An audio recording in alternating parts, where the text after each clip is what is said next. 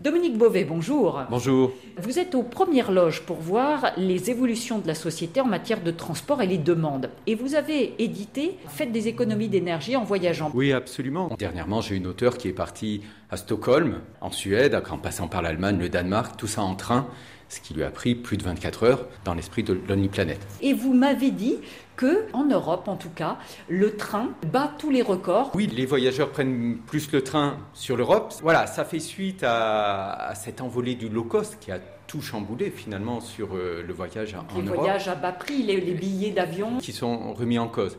Justement pour des soucis d'écologie et des efforts qu'il faut faire. Dans les tuyaux, là, on peut être au courant de ce qui se trame dans les, salles de rédaction des guides l'Omniplanète. Un livre euh, sur le voyage sans voiture en France. Voilà, en, en donnant des clés pour aller au point de départ en train et ensuite faire des choses à pied, il y a le vélo, et puis comme ça, des itinéraires de ville en ville, en train.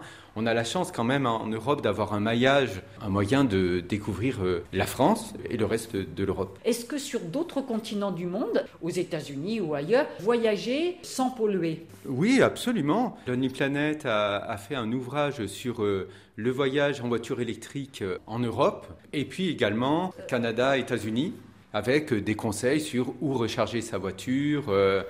Notamment, ce qui est important pour euh, la voiture électrique, c'est des recharges rapides, les endroits où on trouve des bornes, etc. Comment est-ce que vous vous êtes adapté à cette évolution du marché du transport où, eh ben voilà, on peut commander des taxis, que ce soit en Afrique ou euh, en France, en Europe euh, ou, aux États-Unis, depuis son téléphone En fait, l'intérêt, c'est d'une part d'avoir des auteurs locaux et quand même d'avoir des auteurs qui viennent en voyage et du coup qui vont être confrontés à ces façons de voyager, qui vont vraiment devoir y recourir.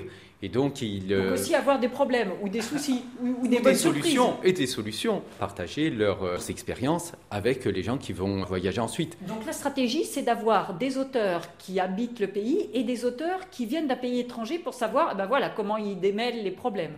Exactement. Voilà, c'est avoir ce double regard. Les deux ont leur intérêt en fait. Et il y a un récit comme ça d'une de nos auteurs qui a traversé euh, la Tanzanie et le Malawi en train et ce qui est vraiment une expérience euh, remarquable. Dominique Beauvais, très bon anniversaire, donc 50 ans des guides Lonely Planet. Merci beaucoup.